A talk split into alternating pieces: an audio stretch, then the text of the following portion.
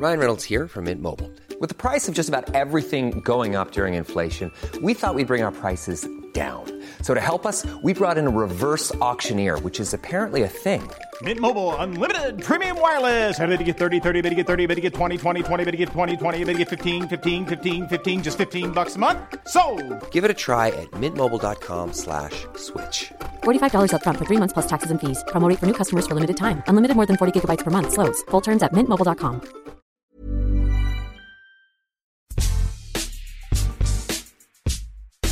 Du 9 janvier au 6 février se tiendra la 33e édition de la Coupe d'Afrique des Nations, la Cannes 2022, organisée au Cameroun pour savoir qui succédera à l'Algérie. L'occasion parfaite pour parler des plus grands joueurs issus du continent africain qui nous ont fait rêver, qui vous ont fait rêver au cours de leur carrière en club ou avec leur équipe nationale. Qui est l'homme dont vous gardez un souvenir impérissable, celui qui vous a donné le plus de frissons En somme, quel est pour vous le plus grand footballeur africain? Difficile de n'en choisir qu'un, c'est pourtant ce que je vais demander à mes interlocuteurs du jour à travers ce podcast. C'est qui le plus fort? Je suis ces petits journalistes pour Eurosport et je suis entouré de quatre confrères. Tout d'abord Baba Cardiera, journaliste pour la BBC. Bonjour. Bonjour Sébastien. Cyril Morin, journaliste pour Eurosport. Salut Seb. Louis Gilles, journaliste également pour Eurosport. Salut Seb, salut à tous. Et Laurent Verne, qu'on ne présente plus, mais quand même, journaliste pour Eurosport. Salut Seb, salut à tout le monde. Bonjour messieurs, ce podcast est à retrouver sur toutes les bonnes plateformes d'écoute, de Deezer à Spotify en passant par Acast ou Apple Podcast. N'hésitez pas à nous donner 5 étoiles et à vous abonner, vous recevrez ainsi les nouveaux épisodes directement sur votre smartphone.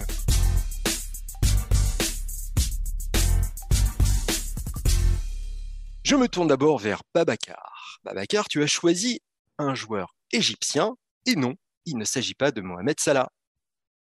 Non, effectivement. Mohamed Salah, il n'a pas encore euh, remporté la Cannes d'ailleurs, donc euh, c'est tout ce qu'on lui sait en tout cas du côté du Cameroun. Moi, j'ai choisi euh, un joueur qui en a remporté quand même quatre, Ahmed Hassan, il s'appelle ainsi. il était attaquant, il a évolué euh, il a évolué dans plusieurs cannes. Il en a remporté quatre, mais sur deux aires différentes. Alors en 1998, il était euh, plutôt euh, jeune, mais il a quand même déjà brillé pour ses débuts dans, ce tournoi en, marquant en finale.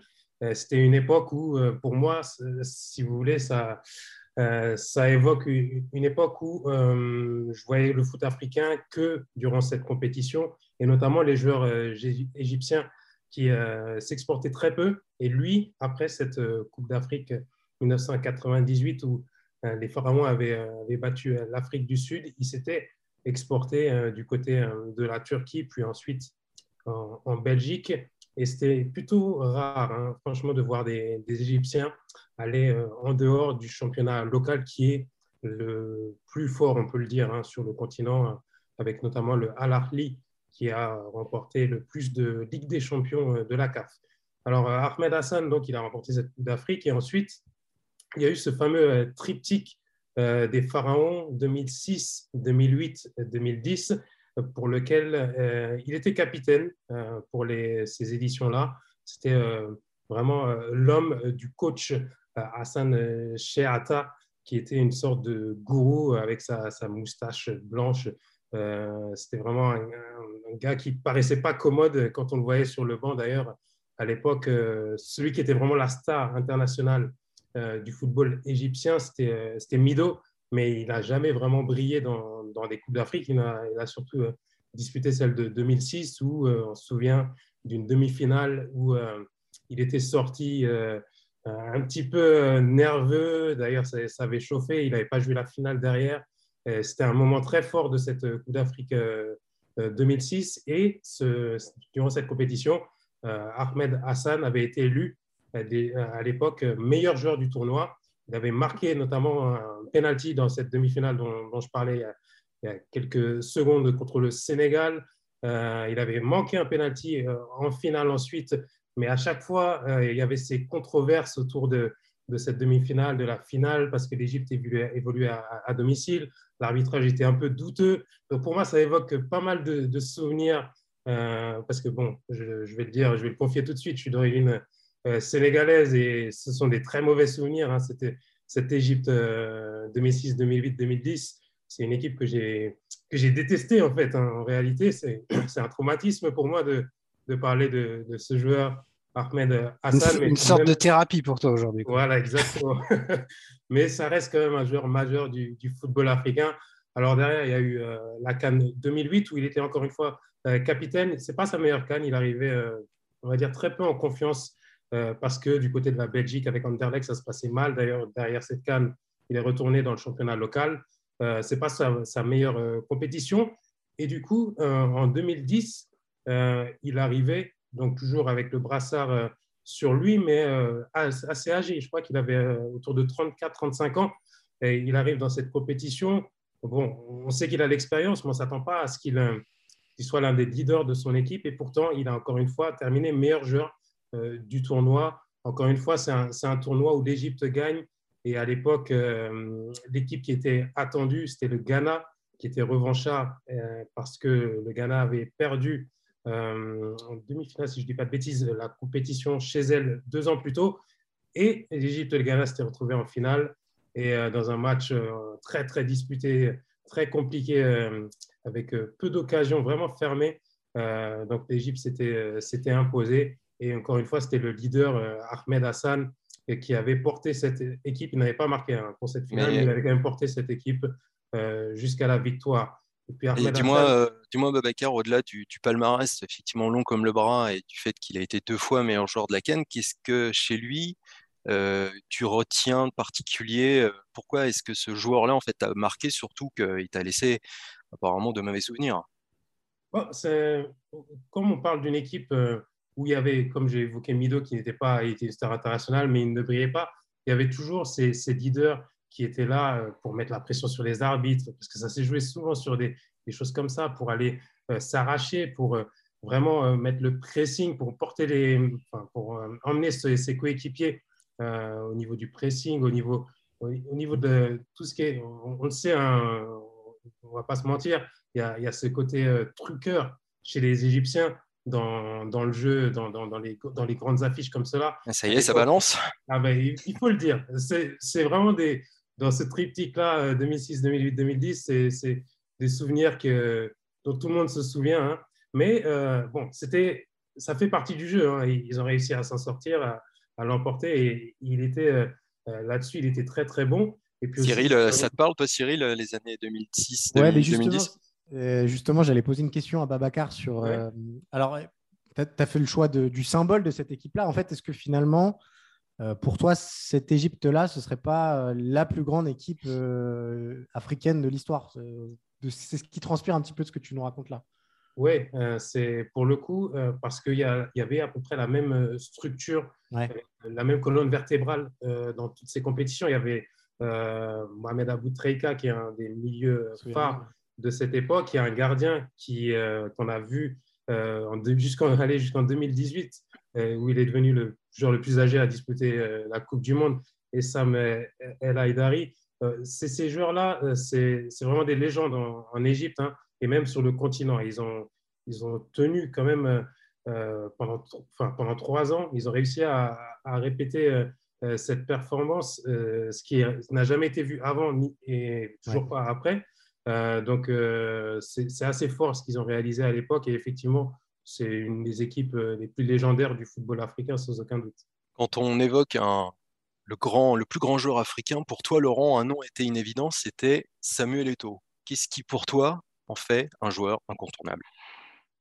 À la fois le joueur qu'il était et le, puis le palmarès qui a été le sien. Pour, pour moi, euh, je pense qu'on en parlera tout à l'heure avec Wea. Le, sur le compromis puissance, finesse technique, explosivité, vitesse, je pense que Georges Weah était au-dessus.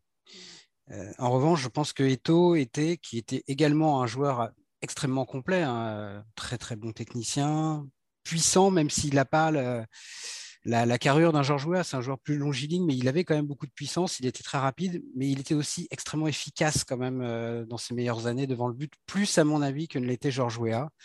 Euh, qui est un joueur qui a mis des buts extraordinaires, qui a marqué beaucoup de buts, mais qui, à mes yeux, pêchait parfois un petit peu dans, la finition, ce qui n'était pas le cas de Samuel Eto'o. Euh, puis Eto'o, euh, moi j'aimais beaucoup le personnage, euh, c'est-à-dire quelqu'un qui est conscient de ce qu'il était, de ses qualités, de sa place dans, dans l'histoire du football africain et qui l'assumait. C'est quelqu'un qui avait un ego surdimensionné. moi je disais, il a un ego plus grand que l'Afrique, mais derrière, ça suivait. Quoi. Et moi, j'aime bien les personnages comme ça dans l'histoire du sport, un petit peu à la, à Bernardino, qui arrivait le matin au départ d'une course, qui disait aujourd'hui je gagne. Et 9 fois sur 10, quand il disait ça, il gagnait euh, l'après-midi. Donc, moi, c'est ce que j'aimais beaucoup chez Samuel Eto'o. Et puis après, je pense qu'il y a quand même très peu de joueurs africains qui ont connu une telle carrière en club euh, et dans les plus grands clubs. Parler un tout petit peu palmarès, c'est quand même, on ne parle pas que de joueurs africains, mais de joueurs tout court. C'est le seul joueur euh, dans l'histoire à avoir fait deux triplés de suite, Ligue des Champions, Championnat national, Coupe nationale, deux années de suite avec deux clubs différents. Donc ça, ça, vous pose quand même un bonhomme. Et pour moi, euh, son départ à l'Inter en 2009 a vraiment contribué à grandir sa carrière parce que euh, donc il, il a tous ses titres, ses deux Ligues des Champions avec le Barça. Il était un joueur très important du Barça, mais c'était déjà quand même l'équipe de Lionel Messi. Et on pouvait se dire qu'il était d'une certaine manière le produit d'un système.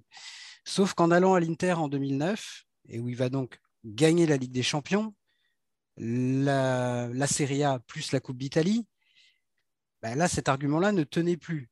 Donc, il était, lui, non pas le fruit d'un système, mais il en était peut-être le cœur et le moteur. Et d'ailleurs, pour moi, le plus grand moment de la carrière de Samuel Eto'o, en tout cas celui que je retiens en priorité, c'est pas pas un but, c'est pas un exploit technique, c'est un match et c'est la demi-finale retour de Ligue des Champions en 2010 où l'Inter va jouer au Camp Nou contre le Barça. Et ce jour-là, euh, ben, par la force des circonstances, il va se retrouver à jouer euh, dans un rôle complètement inhabituel pour lui, puisque José Mourinho va lui demander de, se sacrifier tout simplement pour l'équipe. Il va passer les trois quarts du match au poste quasiment d'arrière gauche. Il va défendre comme un chien. Et pour moi, ce moment-là, c'est vraiment le symbole qu'on peut avoir un ego surdimensionné et le sens du sacrifice. Et je ne suis pas sûr que tous les grands attaquants euh, dans l'histoire du football, euh, il y a quelques noms qui me viennent en tête, mais je ne les dirai pas pour fâcher, euh, fâcher avec personne. mais je ne suis pas sûr que tout le monde aurait été capable de faire ça. Et donc, pour moi, D'après ce, que tu, ce que tu énumères, il y a quand même une ombre qui reste quand même au tableau, c'est le fait qu'il ait jamais eu le ballon d'or, en fait. C'est son grand manque et son grand regret aussi, quelque part. Oui, alors moi, je n'y attache pas. Euh, enfin, pour moi, il aurait eu le ballon d'or. Euh, il ne serait pas plus grand qu'il ne l'est aujourd'hui. Je, je, pas un critère pour moi pour euh, considérer qui est le meilleur joueur africain de l'histoire parce qu'il y a, une affaire de contexte aussi. Et Samuel Eto'o, il, a quand même aussi payé très vite la, puissance de Lionel Messi, puis de Cristiano Ronaldo dans ce domaine-là. Donc, s'il y a une ombre, à mon avis, au, au tableau dans la carrière de Samuel Eto'o, elle est plus au niveau de la sélection nationale et plus précisément de la Coupe du Monde, parce que c'est quand même un joueur qui, très jeune, euh, je crois qu'à 21 ou 22 ans, il avait déjà gagné deux Cannes et il avait été champion olympique. Donc ça, c'est quand même pas rien. Et le doublé Cannes euh, Jeux olympiques en 2000, c'est quelque chose d'extraordinaire. C'est aussi un joueur qui est le meilleur buteur de l'histoire de la Cannes. Euh, donc individuellement, on ne peut pas dire qu'il soit passé à côté. Puis il a, jamais délaissé la sélection. En revanche, c'est vrai que le Cameroun, euh, avec la génération que ce pays a possédée pendant de très nombreuses années, Eto, c'est quatre participations à la Coupe du Monde, je crois quatre éliminations au premier tour. Collectivement, ils n'ont pas été bons. Individuellement, il ne s'est jamais exprimé comme il a su le faire en club. Donc le point noir, il est, il est peut-être là. Il est même certainement là. Mais malgré tout, je pense que voilà, le, joueur extraordinaire qu'il était et tout ce qu'il a accompli par ailleurs, en club ou au début de sa carrière en sélection font que pour moi, c'est vraiment très très difficile de ne pas penser à lui. En tout cas, en bon attaquant qui se respecte, c'était effectivement une machine à but. Hein. Il en a marqué quasiment 500 dans sa carrière, 482 pour être très précis. Il y en a un que tu as envie de retenir euh, particulièrement. Euh, je sais pas, il y en a que, qui, vous a marqué particulièrement ou pas, messieurs? Moi, j'en ai une, euh, mais alors c'est plus euh, pour revenir sur le personnage euh, Samuel est fils. moi, je me souviens de, son arrivée à Chelsea en, fin de carrière, où effectivement, il a un peu fatigué, enfin fatigué. Il est usé par le poids des années. C'est plus exactement le même attaquant explosif. Il a 33 ans, je crois. Voilà, c'est plus l'attaquant explosif qu'on a connu au Barça. Où moi, je suis d'accord avec Laurent. Euh, en termes d'attaquant complet à cette époque-là, je ne sais pas si on fait beaucoup mieux que, lui. Et il y a cette célébration incroyable où, grosso modo, euh, Mourinho fait un faux off avant avec Canal en disant euh, Voilà, j'ai une équipe de vieillards. il fait comprendre qu'il vit Samuel Eto'o. Il y a cette célébration qui est pour moi mythique où derrière il marque et il mime ce vieillard. C'est tout le personnage Eto'o de ce que disait Laurent. Il sait ce qu'il vaut. Et il assume de le dire. Et je pense que dans les responsabilités qu'il a désormais aujourd'hui en Afrique, ça, dépasse aussi le cadre du terrain. Voilà, c'est un personnage, comme on dit. Mm. Et euh, bah, moi aussi, enfin voilà, quand on a préparé cette émission, euh, j'hésitais fortement entre Wea et Eto. Et voilà, Eto, c'est quand même, euh, c'est un vrai vrai client et c'est un des plus grands joueurs qu'il y a eu dans la décennie 2010 assez assez assez largement quoi. Et toi, Louis, qui est plus jeune, voilà, de la bande, Ça, bah, on, parle d'Eto, de, sa grandeur et de, sa fierté. il que, que, pour rejoindre ce que dit Cyril, il, voulait se, être jugé à, la valeur à laquelle il s'estimait. Et c'est aussi pour ça que son départ de l'Inter euh, s'explique et, son arrivée à Landi Makachkala, euh, cette espèce de club russe qui n'a pas duré très longtemps, euh, dans lequel il était le meilleur joueur, enfin le joueur le mieux payé de l'histoire à ce moment-là. C'est sûr que ça, ça, ça a aidé son choix de savoir qu'il serait à ce moment-là le joueur le mieux payé de l'histoire, de, je suis le plus grand. C'est en dehors du sportif, c'est un personnage et c'est sûr que sa, grandeur se mesure aussi à ses choix. Moi, j'ai peut-être une question pour, euh, pour Babacar sur euh, l'après-carrière et ce, que devient Eto aujourd'hui. Euh, on, en parlera après, mais c'est vrai que Georges Weah, il y a aussi ça qui rentre en compte, moi, dans mon appréciation. on sait qu'il a pris des responsabilités récemment. Qu'est-ce qui se dit, en fait, de, Samuel Eto actuellement sur le continent africain? Est-ce que c'est l'homme fort du, du, football africain, tout simplement? Euh, bon, euh, Samuel Eto'o, quand il se déplace, euh, c'est presque un chef d'État. Hein. On ne va pas se mentir. la parole de Samuel Eto'o, elle est toujours très attendue où qu'il aille. J'avais eu l'occasion d'être là pour une cérémonie des, des, remises de prix de la CAF. C'était du côté de Dakar et il était venu faire une conférence de presse où il avait dit en gros que le problème du football africain, même des, Africains, c'est eux-mêmes, quoi. Et que c'est aux Africains de se prendre euh, eux-mêmes en, charge de ne pas attendre. Euh, c'était évidemment une référence au fait que le Ballon d'Or n'était pas attribué à des joueurs du continent. Euh, voilà, c'est aux joueurs de se responsabiliser et, de, et même aux, institutions, que ce soit les fédérations notamment africaines, de, de se mettre en valeur elles-mêmes. Quoi. Et ce n'est pas étonnant que derrière, il est candidaté pour être président de l'Africa Foot. et d'ailleurs, dans le déroulement de, de cette élection, on a pu voir qu'il sait jouer euh, au niveau euh, politique, euh, il sait comment ça, comment ça marche, les rouages de, ce genre d'élection. Il ne voulait pas se faire avoir, il a vraiment tout, tout contrôlé et ce n'est pas étonnant que ce soit passé comme il le désirait parce qu'il avait vraiment tout anticipé. Et le jour même, il n'était pas encore satisfait du déroulement de l'élection. il, a, il, il s'est fait voir devant euh, ceux qui euh, organisaient cette élection. Et évidemment, ça s'est déroulé parfaitement comme il l'avait euh, souhaité. Louis? Ouais, juste, pour, répondre à ta question tout à l'heure sur comment la, jeune génération dans laquelle je fais partie le, voit le personnage de Samuel Eto'o, moi je pense qu'il y, a, en dehors du terrain, il y a une image très forte de la carrière de Samuel Eto'o, c'est cette interview il y a quelques années pour un média français qui est devenu culte, dans laquelle il retrace sa carrière et notamment son, le passage dont on parlait tout à l'heure de la fin de son aventure au Barça et son arrivée à l'Inter, dans laquelle il, désingue Guardiola et il, dit, je ne sais pas s'il l'a vraiment dit, mais il explique que quand Guardiola a voulu, en arrivant au, Barça, a voulu euh, se débarrasser de Deco, Ronaldinho, Eto, etc., il, lui a dit droit dans les yeux, voilà, tu n'as jamais, respecte les grands joueurs car tu n'as jamais été un grand joueur. Euh, ça participe au culte du, personnage. Voilà, c'est un, franc-parler et une, estime de soi euh, au-dessus de la moyenne. On parlait d'un Samuel Eto'o qui était quasiment un homme d'État. Il y en a un qui est devenu, c'est Georges Weah, président du Libéria. C'est incroyable que ça puisse paraître. Euh, il est président depuis quelques années maintenant. Et Cyril, euh, c'était le joueur que, dont tu voulais parler. Ouais, c'est un peu, c'est un peu la statue du commandeur, on va dire. en fait, moi, j'ai pas de souvenir précis de, de Georges Weah qui joue au football. J'étais trop jeune à l'époque pour, suivre ça. Donc, c'est pas tellement ça qui a guidé ma réflexion.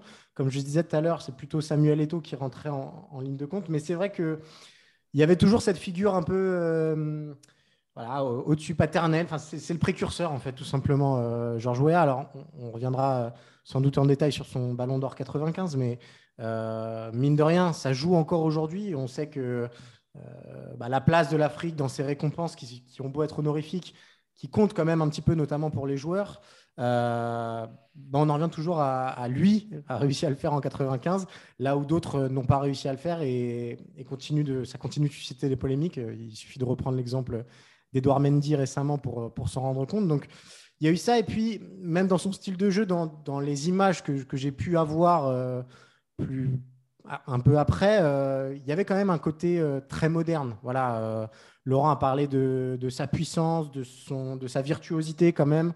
Euh, voilà, c'est un attaquant qui était dans les années 90, mais qui aurait pu déjà euh, jouer dans les années 2000 euh, à mes yeux.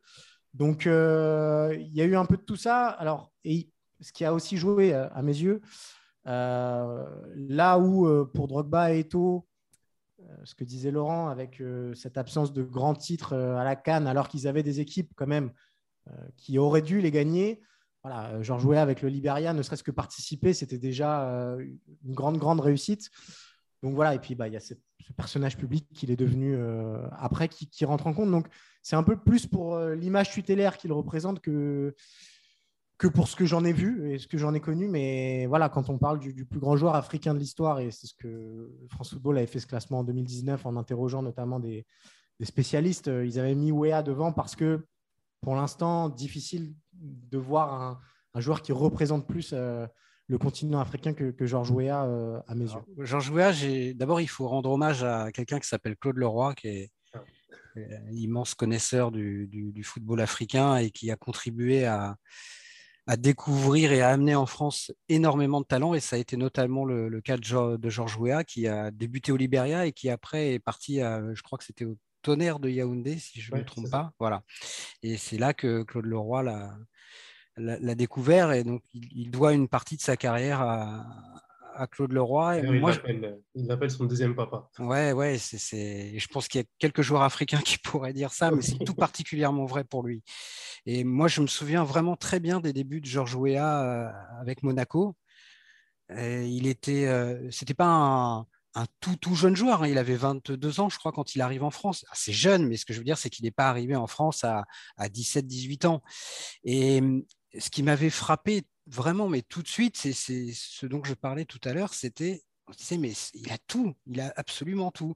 Une puissance dévastatrice, il était très explosif, il était très rapide aussi, et puis une finesse technique qui contrastait avec ce corps très charpenté, très voilà, c'était c'était un molosse, hein, euh, Georges Weah, mais quand il avait le ballon dans les pieds, il, était, il pouvait être d'une finesse extrême ou d'une puissance totale.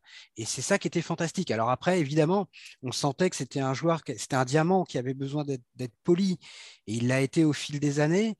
Mais euh, oui, oui, c'était quand même vraiment. Euh, je pense que tout le monde le craignait, parce qu'il était capable de tout. Après, ça n'a pas été le joueur le plus régulier de, l'histoire du football, ça c'est sûr. Et moi, je me souviens par exemple de, de sa saison au PSG en 94-95, l'année où le PSG va en demi-finale, où il marque ce but qui est probablement un des deux buts les plus célèbres de sa carrière, l'autre étant celui avec le, Milan contre Vérone, on en parlera peut-être après, dans deux registres d'ailleurs très différents. Il y a peut-être aussi celui de, de Munich. Quand même. C'est celui dont, dont j'allais parler. Ah, pardon, C'est l'année où il marque ce fameux but à Munich contre le Bayern en, en phase de poule. Cette année-là, il marque, je crois, six buts en Ligue des Champions et je pense qu'il ne doit pas en marquer plus en Ligue 1. Donc, on ne va pas dire qu'il choisissait ses matchs, le Mr. George, mais c'était pas un joueur à 30 buts par saison. Euh, qui, voilà, il était un peu plus absent certains, certains week-ends, mais dans les grands matchs, il répondait, il répondait quand même très, très souvent présent. Et puis, évidemment, il y a le personnage qu'il est, qu'il est devenu après. C'est vrai, Cyril a raison. C'est, c'est, c'est pas commun quand même de devenir chef d'État quand on a été sportif de haut niveau c'est vrai qu'il remporte en 95 le Ballon d'Or. C'était le premier joueur non européen à remporter ce trophée. Et à mon connaissance, le seul originaire du continent africain. Babacar, tu me. Hein, c'était quand même un, événement à l'époque. Ouais, tu parlais d'événements, ça l'est toujours euh, des années après. En fait, on en revient à, la, place de l'Afrique dans ses distinctions euh, individuelles. Euh, moi, j'ai pas souvenir d'un Africain qui soit arrivé très très proche de, de remporter ce ballon d'or là. On parlait de Samuel Eto'o tout à l'heure. je crois qu'il a été cinquième. Cinquième, voilà, c'est ça, cinquième en 2009. Mais il n'y a jamais eu vraiment de suspense sur le fait que Samuel Eto'o soit ou non ballon d'or. donc forcément, ça, ça joue et je trouve que ça aussi, ça illustre la trace euh, qu'il laisse. Euh, il sera pour toujours dans les livres d'histoire. Pour cette chose-là, euh, ça peut paraître anecdotique et il peut y avoir beaucoup de débats autour du Ballon d'Or. Il n'empêche que ce sera toujours le premier quoi qu'il arrive. Et pour l'instant, on ne voit pas un successeur pointer le bout de son nez, même si Mossala semble cocher quelques cases. On espère que ce sera plus le seul. Quoi. dans les années à venir, ça tend vers ça en tout cas. Donc Wea, il est passé par Monaco, Paris et Marseille en France notamment et Chelsea. Et un autre joueur est passé aussi par le Vélodrome et par Stamford Bridge. Vous me voyez venir en y laissant une trace bien plus importante, c'est Didier Drogba. Euh, oui, l'Ivoirien est pour toi le joueur africain qui t'a le plus marqué. Alors explique-nous ton choix. Ouais, parce que quand on, quand on, pour moi, quand on parle du plus grand joueur, on n'est pas uniquement sur le terrain que ce qualificatif euh, vient, vient s'apporter. Et Didier Drogba, c'est un, immense footballeur sur et en dehors du terrain. celui qui a, aujourd'hui 43 ans, il a éclos assez tard euh, sur, euh, aux, yeux du grand public. Et bon, son, palmarès, du côté sportif, son palmarès, il est peut-être pas aussi grand que celui de Samuel Eto'o, mais il, parle pour lui quand même. Il gagne une Ligue des Champions, il gagne quatre fois le championnat d'Angleterre, pareil avec des, des périodes différentes. Il gagne pas de trophée avec sa sélection, mais il va deux fois en finale de, la Cannes. Euh, il, est, meilleur buteur d'une édition de la Cannes en 2012. Il, marque l'histoire de tous les clubs où il passe. Et euh, c'est vrai que ça, sportivement, son, apogée, c'est en 2012, cette, campagne de Ligue des Champions avec Chelsea, où euh, il, pas, pas lui tout seul, mais avec son équipe de Chelsea qui est vraiment pas favorite sur le papier. D'abord en demi-finale, il sort le, grand Barça de Guardiola qui vient de, de tout remporter 16, titres en, un an ou quelque chose comme ça euh, à, à, la, régulière en demi-finale. C'est lui qui marque le but du 1-0 à l'aller et au match retour, on parlait de, sacrifice pour son équipe. Il joue quasiment 70 minutes à latéral droit euh, au Camp Nou face à Chelsea et en finale, voilà, son, son, son équipe perd 1-0 et à la 88e, c'est lui qui vient mettre euh, le, le, coup de tête vainqueur, puis marquer le cinquième tir au but en finale. Voilà, c'est cette Ligue des Champions, elle est, elle est étiquetée Didier Drogba. Et mm, en dehors du sport, c'est aussi un, personnage qui a toujours fait le maximum pour son pays. en, 2007, euh, comment, quand le, pays, euh, en 2006, avec la Côte d'Ivoire, il va pour la première fois à la, à la Coupe du Monde, c'est la première fois pour l'histoire du pays. Euh, et alors que le pays traverse une crise politico-militaire assez, assez, assez importante, à son initiative, les joueurs de la sélection nationale appellent à la paix sur le territoire, etc.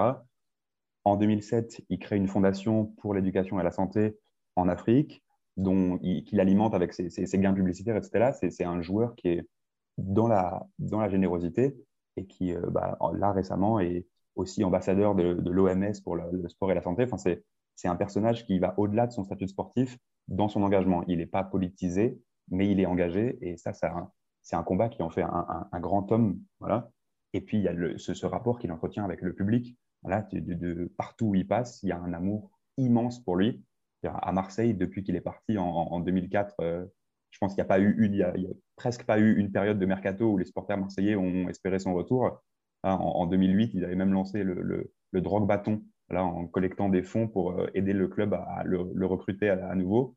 Euh, et à Chelsea, c'est bah, pareil. Voilà, il a, il a marqué l'histoire du club. Et en 2016, les fans eux-mêmes l'ont élu plus grand joueur de l'histoire de Chelsea alors qu'il y avait quand même Lampard, Terry, Zola dans, dans, voilà, dans, les, dans les prétendants. Donc c'est une légende et c'est peut-être pas le plus grand palmarès du football africain, mais c'est peut-être quand même le plus grand footballeur, en tout cas, ou un immense homme euh, africain et footballeur. Est-ce que toi, Babacar, tu vois un amour aussi inestimable à, ce, Didier Drogba, qui est sénégalais? Drogba, Drogba, effectivement, euh, il est très respecté sur le continent africain. Euh, il y a quelque chose qu'il ne va jamais avouer publiquement, mais qui est terrible pour lui, c'est que quand il a pris sa retraite internationale, bah, la canne qui a succédé à sa retraite internationale a été remportée par les, Ivoiriens. Il aurait pu en être euh, parce qu'il a continué à jouer en club, certes dans des clubs très exotiques. Il aurait pu être dans cette euh, formation qui était à l'époque guidée par, Yaya Touré, ça aurait été une fin parfaite pour lui parce que la canne qui, avait, qui avait notamment marqué les esprits, c'est celle où il avait manqué un penalty en finale face à la Zambie dans la séance de tir au but. Euh, et c'était euh, évidemment euh, terrible pour lui. c'était un très mauvais souvenir. Et évidemment, on sait qu'il a énormément, apporté dans cette ère Yaya Touré, les Colo Touré, etc., qui les a amenés en Coupe du Monde. Mais il lui manquera toujours ce trophée au, palmarès et ça sera toujours une tâche dans, son, dans, son, dans sa carrière internationale. C'est vrai que le football ivoirien aussi est marqué euh, par Yaya Touré aussi, qui revenait souvent dans, le, dans les joueurs euh, du continent africain qui, qui ont marqué. Euh, est-ce que ce nom aussi vous évoque quelque chose? Ouais, mais à, mes yeux, ça reste inférieur à ce qu'a fait Didier Drogba avec, avec l'équipe de Côte d'Ivoire et même de manière générale. Je pense que si vous demandez aux spécialistes de Première Ligue, Yaya Touré, il y a, il y a deux, trois saisons où il survole vraiment le championnat. Euh, Drogba euh, à Chelsea, ça fait partie des 5-10 meilleurs euh, buteurs de, de l'histoire de la Première Ligue depuis 92. Je sais que on tient cet astérix-là. Donc, Et oui, il y a eu de la vie avant 1992, même si je sais que c'est l'année importante pour toi. Voilà. non, mais pour, pour, revenir au cas Yaya Touré, excellent footballeur, mais il incarne à mes yeux beaucoup moins les, les éléphants que, que n'a pu le faire Didier Drogba. Et c'est là qu'on voit la, limite des distinctions individuelles parce que le, Yaya Touré, il a été élu quatre fois meilleur joueur africain de l'année, euh, Didier Drogba que deux fois. Et pourtant, euh, c'est euh, voilà, ce que tu dis, Cyril, ça reste au-dessus. Il, a été quatrième au Ballon d'Or, lui, en, 2007, meilleur buteur de sa sélection, capitaine depuis de 2006 à 2012, voire plus, euh, sa carrière internationale. Il, voilà, il, lui manque un trophée, mais c'est un joueur imparfait et je pense que ça, ça rentre, enfin, c'est ça le fait rentrer aussi dans l'histoire du côté, voilà, c'est, il est imparfait, je veux dire, en, en, finale avec Chelsea, en finale de Ligue des Champions, avant de la gagner en 2012. Il en dispute une en 2008, où il prend un carton rouge en finale. Ça, c'est sûr que ça joue euh, parce que c'est son équipe perd au tir au but. Et bah, ce, même, ce même parallèle-là en 2012 avec la sélection, où il rate le penalty qui, qui aurait pu donner le titre qui lui manquait, ça, ça le rend humain en fait. Pour moi, Drogba, il y a un mot qui me vient à l'esprit quand je pense à lui, c'est charisme. Pour moi, c'est vraiment un personnage ultra charismatique avec une, avec une gueule. Ça, c'est un mec qui était beau sur le terrain et, ouais, il dégageait quelque chose. Et ça, ça, s'est senti très très vite quand même. Et c'est vrai, tu, tu en parlais, Louis, c'est quand même rappelé, tu parlais de son émergence tardive. Je crois que quand il quitte Le Mans, il a 24 ans et il va à Guingamp. Donc, euh, c'est quand même une trajectoire qui n'est pas commune. Et si on lui avait dit à 23, 24 ans euh, qu'il aurait ce destin-là, qu'il deviendrait une idole absolue dans deux clubs différents, c'est quand même pas commun non plus. Des clubs aussi différents que le sudiste olympique de Marseille et ce club londonien de Chelsea. Euh, à Marseille, il reste qu'une année. Je connais peu de joueurs quand même dans l'histoire du football qui ont autant marqué un club et un grand club. On peut, penser ce qu'on veut de l'Olympique de Marseille, mais il y a quand même une guirlande de très grands joueurs et de très grands champions qui sont passés dans ce club au fil des décennies. Et lui, il est resté une année. C'était il y a presque 20 ans maintenant, bientôt 20 ans, et ça a marqué comme peu de joueurs ont marqué euh, leur passage euh, sur la Canebière. Et puis après, oui, ce qu'il a fait à Chelsea, c'est exceptionnel. Et pour moi, vraiment, cette campagne 2012 et cette finale 2012 contre le Bayern, c'est le paroxysme et la meilleure expression de, ce leader exceptionnel et de ce personnage charismatique. Bon, il n'y avait pas que ces légendes-là, bien évidemment, qui ont, écrit l'histoire du football africain. Euh, on aurait pu aussi parler de Jimila, ou Selif Keita, ou d'autres grands joueurs qui ont marqué plusieurs générations. Vous avez peut-être d'autres exemples en tête? Ah, moi, j'ai une question pour Babacar. C'est le meilleur joueur, le plus grand joueur sénégalais de l'histoire. C'est qui pour toi? Autoproclamé ou selon moi? Ah, Autoproclamé, c'est El Hadji Diouf. El Diouf. Et il est obligé de le citer, sinon, s'il entend ce podcast, il ne te parlera plus après. Voilà, mais sinon, euh, on, peut, on, peut, on ne peut pas ne pas citer euh, Sadio Mané pour ce qu'il fait avec Liverpool. Je ne pense pas qu'il y ait un autre joueur euh, sénégalais qui ait brillé aussi longtemps dans un, dans un grand club. Euh, peut-être qu'Edouard Mendy, s'il arrive à, durer du côté de Chelsea, pourra, euh, parce que lui euh, aussi, il a gagné avec des champions comme Sadio Mané, pourra peut-être rivaliser dans ce débat du meilleur joueur sénégalais. Mais aujourd'hui, Sadio Mané, il n'y a aucun doute que ce qu'il a réalisé déjà, ça lui permet d'obtenir ce statut de, meilleur joueur du Sénégal dans l'histoire. Et pourtant, et pourtant, tu sais qu'Eladji Diouf avait dit, donc comme tu le dis, autoproclamé, le plus grand c'est moi. Et il dit le jour où un Sénégalais aura gagné trois ou quatre fois le Ballon d'Or, on pourra en reparler. Donc il a, il a mis la barre assez haut quand même. Hein. oui, bien sûr. C'est donné de la marge. À l'avenir, moi j'avais une, autre question pour Babacar. Est-ce que le cas Mossala, c'est un peu le, l'espoir de voir enfin le successeur de, Georges Weah? Est-ce que c'est quelque chose dont on débat beaucoup euh, en Afrique ou est-ce que c'est un sujet uniquement égyptien d'ailleurs euh, comment, comment est perçu Mossala en fait? Et est-ce que c'est si important que ça vraiment pour, pour, vous les Africains qu'il y ait un nouveau ballon d'or? Est-ce que c'est un vrai sujet? Euh, oui, c'est très mal. Les, Africains en général ont du mal à digérer au niveau de la, la presse africaine notamment.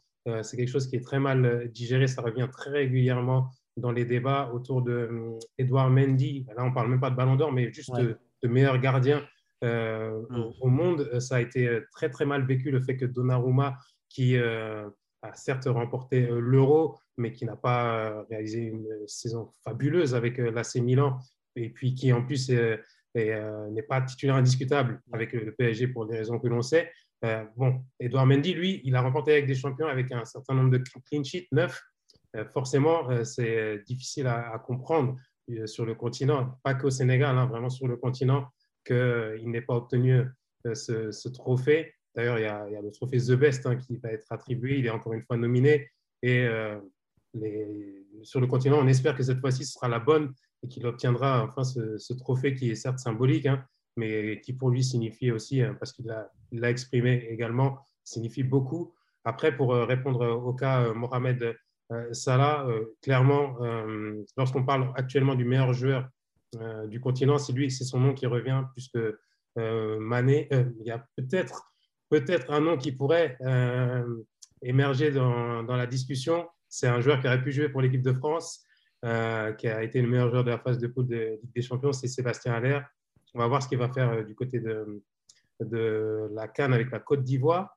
Mais euh, son problème, c'est qu'il joue avec l'Ajax Amsterdam. Mm. Alors forcément, ce n'est pas le championnat, euh, championnat hollandais le plus exposé sur le continent africain, ce qui fait qu'il va vraiment falloir qu'il aille très loin en Ligue des Champions pour, euh, pour rivaliser avec Mohamed Salah dans la discussion. Il y aurait presque Riyad Mahrez aussi à la limite. il fait le doublé avec l'Algérie et jusqu'où City pourra aller, c'est quand même un, titulaire fort de l'équipe de Guardiola. C'est à ne pas oublier. Bien, merci d'avoir partagé ces souvenirs avec nous. Pour rappel, la Cannes, c'est du 9 janvier au 6 février 2022. Et puis d'ici là, eh bien, merci messieurs. Et puis prenez soin de vous. Ciao tout le monde.